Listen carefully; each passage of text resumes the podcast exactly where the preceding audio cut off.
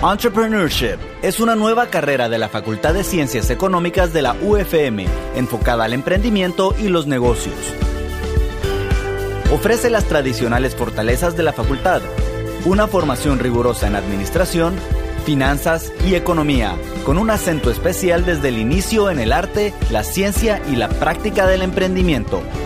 Buenos días, el día de hoy nos acompañan Diego Santizo, y Sung Min La. Diego Santizo, fundador de GoFit y actualmente gerente de operaciones de SmartFit. Sung Min La, gerente regional de SmartFit. Buenos días chicos, ¿cómo están? Buenos días. Buenos días, un gusto estar aquí. Gracias por acompañarnos. Cuéntenos un poquito de su emprendimiento, eh, cómo empezó. Eh, cuéntenos algo de la historia de cómo iniciaron. Pues básicamente lo que era GoFit y actualmente SmartFit es el primer gimnasio de bajo costo del país. Bajo costo es un modelo que nació en Estados Unidos, que básicamente se trata de, ser un gimnasio eh, con las mejores instalaciones posibles, pero al, menor costo del mercado o al precio más accesible para los consumidores. Y eh, la idea nació, creo yo, por un gusto personal al gimnasio. Eh, por, una creencia de que, de que el gimnasio cambia el estilo de vida de las personas y eso es lo que se ha convertido hoy en, en este gran proyecto. Ok, gracias. ¿Hace cuántos años empezaste con GoFit? Eh, la idea empezó más o menos en el año 2016 eh, con mi hermano mayor y el proyecto levantó cabeza hasta en el año 2017. El 22 de diciembre abrimos el primer gimnasio en, en, el, en el centro comercial Tical Futura. Ok, ¿y mm, eh, cómo te fuiste agregando tú al proyecto? Zoom, cuéntanos un poquito.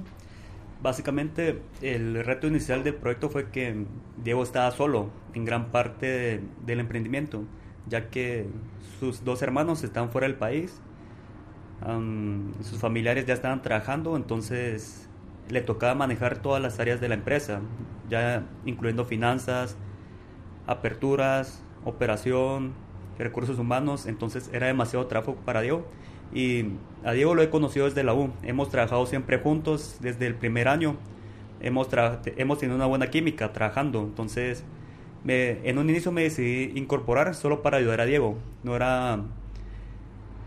No lo pensaba como un trabajo fijo, sino que lo veía más como una forma de ayudar a Diego, ya que se veía más un...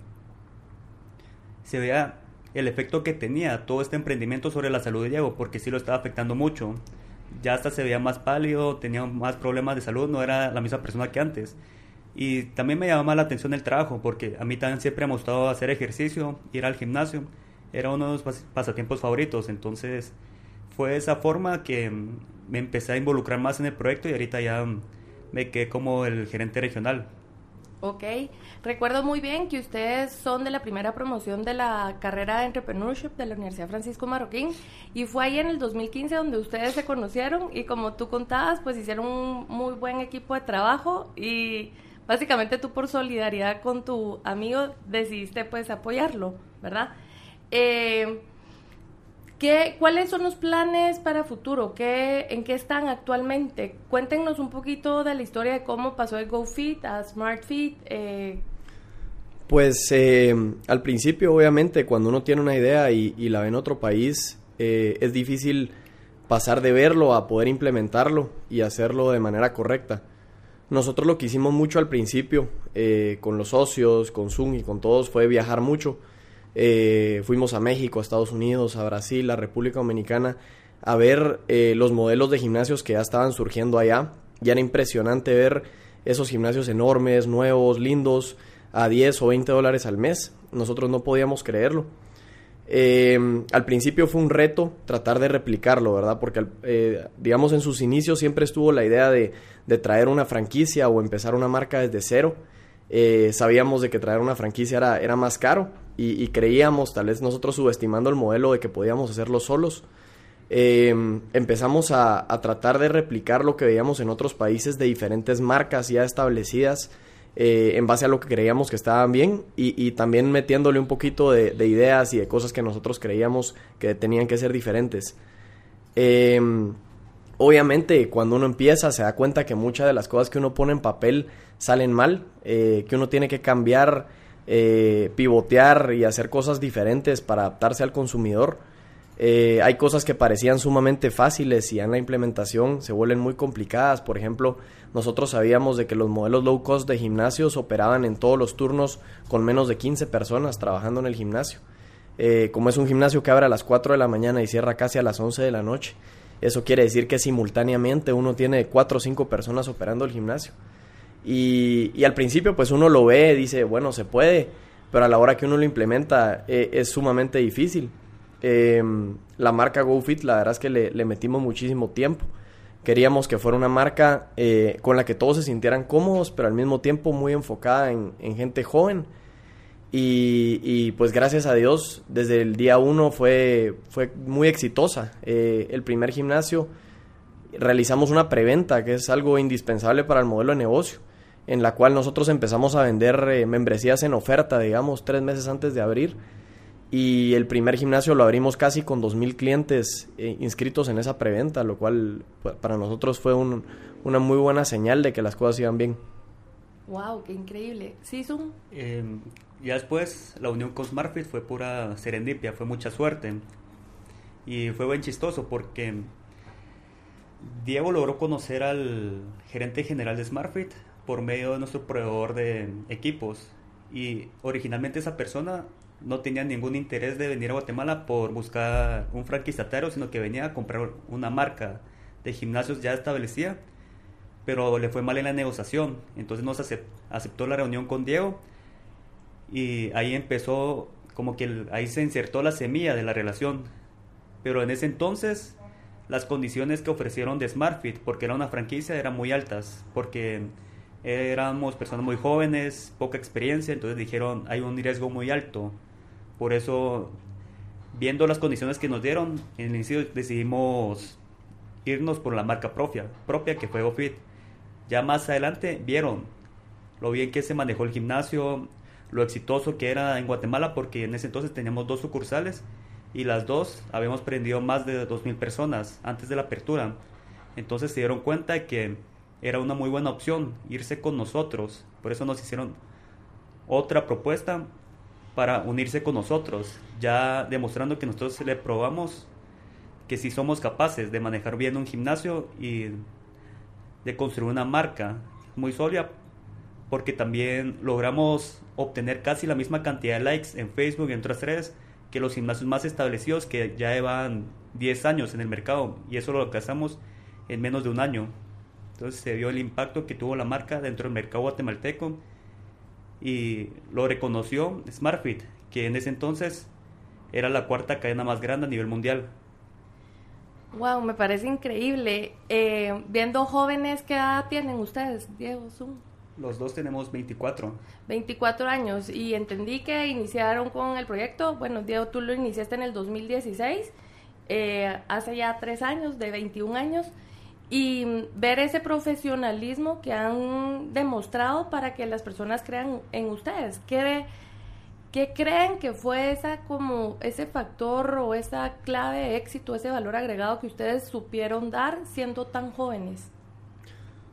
Pues la verdad, aunque el, el, proyecto empezó formalmente en el año 2016, digamos, y el primer gimnasio era en el 2017, eh, esta era una idea que, que investigamos y, y, que queríamos ejecutar eh, con mi hermano desde hace mucho tiempo. O sea, yo me acuerdo saliendo del colegio pensando en esto. Em, yo creo que, que de, lo más valioso es eh, la persistencia y, saber eh, acercar a las personas correctas al proyecto para que todos puedan poner su, su granito de arena y que las cosas vayan avanzando. al principio uno ve como la montaña toda hacia arriba, ¿verdad? Uno no tiene tal vez los recursos, las ubicaciones, los contactos o el conocimiento necesario para hacer las cosas pero a través del tiempo uno lo va adquiriendo y, lo importante creo yo es, es seguir conectándote con personas que, te pueden agregar esas cosas que te faltan. Eh, en mi caso, una de esas personas claramente fue, fue Zoom. Eh, también en la universidad, muchísimos catedráticos, eh, clases y, digamos, diferentes herramientas que uno va adquiriendo a lo largo del camino que te ayudan a, a llegar ahí, ¿verdad? Buenísimo. ¿Y mm, qué retos han tenido eh, cuáles han sido uno de sus mayores retos y cómo lo han podido eh, pues enfrentar. Eh, Cuéntenos un poco más de eso. Los retos son muy diversos. Habían retos por nuestra falta de experiencia. Cometimos muchos errores en el inicio, pero creo que el reto más grande con nosotros fue con las personas. Nos, incluyendo al personal y los usuarios. Pero con el personal al final vimos que cada acción que nosotros hacíamos tenía un impacto significativo sobre la forma en que trabajan. Entonces, y al final el personal es la cara de la empresa con todos los usuarios. Especialmente en una empresa como SmartFit o Fit, nosotros tenemos casi el 30% del personal que tienen otras cadenas de gimnasios grandes. Entonces, cada miembro del personal es un engranaje indispensable. Y nosotros en un inicio no teníamos los soft skills necesarios para poder desarrollar bien esas personas, poderles dar las, herramientas correctas. En un inicio creíamos que iba a ser muy fácil, crear una cultura laboral que sea muy cómoda para las personas y que los ayude a desarrollarse mejor. Pero fue un gran error porque en el inicio hicimos una cultura corporativa donde todos se peleaban, todos buscaban crecer, pero empujando al otro de lado, sin apoyarse. Entonces, ese fue uno de nuestros principales errores que ya logramos corregir y ahora la cultura es otra cosa, ya es otro nivel y se puede ver la diferencia porque nos enfocamos mucho en, la satisfacción del cliente, ya que muchos creen que porque somos el gimnasio más baratos vamos a dar un servicio mediocre, pero en realidad buscamos dar el mejor servicio a la industria y eso depende siempre del personal en gran parte, porque las instalaciones, el buen equipo lo puede tener cualquier gimnasio, pero ya esos detalles pequeños que hacen que uno tenga una experiencia indispensable, depende en gran parte del personal. Y ese fue como el, el, reto principal y es el enfoque de siempre que tenemos hoy en día. Cómo seguimos mejorando el personal, cómo hacemos que el personal sea lo suficientemente bueno y capaz para hacer que este negocio sea el mejor, para que el servicio de SmartFit sea el mejor de la industria. Y el personal también determina qué tan escalable es el negocio porque si no logras que tu personal maneje bien el negocio por su cuenta, uno no se puede multiplicar y uno tiene un límite de tiempo. Entonces, si todo el negocio depende solamente de ti, no, lo, no vas a poder tener más de uno o dos sucursales.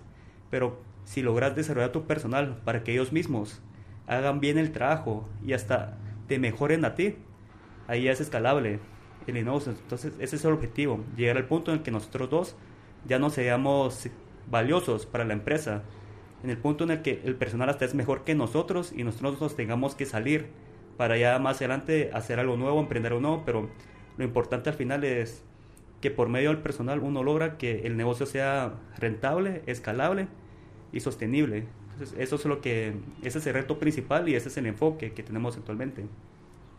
Gracias, Zoom. Compartiste puntos muy, muy importantes y claves, ¿verdad? Aparte de esto de la cultura organizacional, cómo logramos que nuestros colaboradores trabajen con esa misma pasión que nosotros trabajamos y saber que no somos indispensables y que el día de mañana cualquier persona puede crecer nuestro negocio, ¿verdad? Eh, me encanta esa mentalidad de abundancia. Y mm, cuál, si tuvieran que mencionar un, uno de los cambios como más significativos en lo que tú mencionabas de al principio que la cultura organizacional no funcionaba muy bien y luego eh, pues lograron como que cambiar o enganchar a los, a los colaboradores. ¿Qué cambio creerías tú que fue vital? Uno de los más vitales fueron los incentivos. en un inicio nosotros teníamos un variable monetario para las personas y también había otro incentivo que era la posibilidad de crecer de puesto. En la industria de los, los, gimnasios es muy común que una persona entra como entrenador y se queda ahí 20 años. Y muchas de estas personas no están en planilla, están en facturación, entonces no le suben su suelo tan sencillamente. Entonces nosotros dijimos, cambiemos eso. El problema es que los incentivos monetarios crean lo que nosotros le llamamos el efecto de foca, donde una foca aplaude cada vez que le dan un pescado, pero no aplaude si no le dan un pescado. Y ese es el problema. Si nosotros les bajamos el variable porque rindieron mal, el mes siguiente no suben su rendimiento, bajan más porque les pagamos menos el mes pasado y dicen, mira, hasta que me pagues más, voy a seguir rindiendo como estaba rindiendo antes. Entonces era contraintuitivo. Y al segundo eran las políticas que teníamos para el crecimiento de puesto, porque nosotros lo que ofrecíamos también para incentivar a las personas era que si hacías bien tu trabajo subías de puesto. El problema es que eran incentivos individuales y no como equipo. Entonces lo que sucedía es que las personas trataban de sobresalir por su cuenta, de forma individual. Y la forma más, más fácil para sobresalir es empujando a la persona al lado, haciendo lo que da mal. Entonces, a cada rato escuchábamos rumores de personas que están haciendo algo mal, chismes, y eran críticas muy destructivas. Entonces, lo que decimos, y nos dimos cuenta que era una cultura muy tóxica porque las personas se estaban atacando mutuamente y no se dan retroalimentación para ayudar a la persona, sino que era para que esa persona quedara mal enfrente de nosotros. Cambiamos completamente eso. Ahora todos los criterios para el crecimiento de una persona es por medio del apoyo de tus compañeros. Entonces les decimos, a mí no importa que vos sobresalgas en tu puesto, nosotros te pagamos para eso. Lo que me importa es que si quieres crecer, debes ayudar a las demás personas. Por eso hasta cambiamos las palabras que usamos. Ya no les decimos a los gerentes gerentes, les decimos líderes. Y ya no tenemos supervisores, porque para nosotros es un puesto que no sirve tener un supervisor. Una persona no debería tener a alguien encima para hacer bien su trabajo. Esa persona la debería hacer bien por su cuenta, porque le encanta el trabajo y tiene el deseo de seguir desarrollándose, se quiere superar. Por eso nos decidimos el puesto de supervisor, solo dejamos al líder, que es el nuevo gerente, y el líder, el único trabajo que hace es ayudar a su personal. Él está de apoyo y es la persona que ayuda a los demás, a los demás miembros del equipo para que ellos puedan sobresalir en su trabajo. Entonces, sí fue un cambio radical, principalmente en los incentivos que teníamos y también en la comunicación que teníamos con las personas. Me encanta todos los aprendizajes que han tenido ustedes ya a una corta edad y ver cómo el hacer estos pequeños cambios te dan, te cambian los resultados drásticamente, ¿verdad? Em, actualmente, ¿cuántas sedes tienen? ¿Cuántos colaboradores tienen? ¿Y cuántos clientes? Actualmente, eh, bueno, tenemos la sede de Tical Futura, que es la primera. Eh, tenemos la sede de Rambla 10 en zona 10. La tercera que abrió junto con la cuarta abrieron en el mes de febrero, que son las de Metroplaza y Centro Comercial Los Próceres. Eh, y ahorita tenemos dos aperturas en este mes de junio, que son el, Centro Comercial Metrocentro Villanueva y Calú en, Naranjo, lo cual estaríamos cerrando ahorita el, primer semestre con, seis gimnasios. La verdad es que eh, ha sido una experiencia muy bonita, cada gimnasio tiene un reto diferente.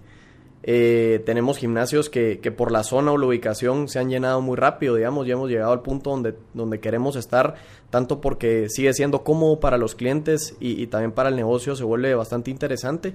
Y hemos tenido otras sucursales o, sedes que, que, ha costado mucho más llegar a ese nivel, pero todas van al final con, con diferente ritmo hasta ese punto y eso nos da mucha confianza para seguir adelante.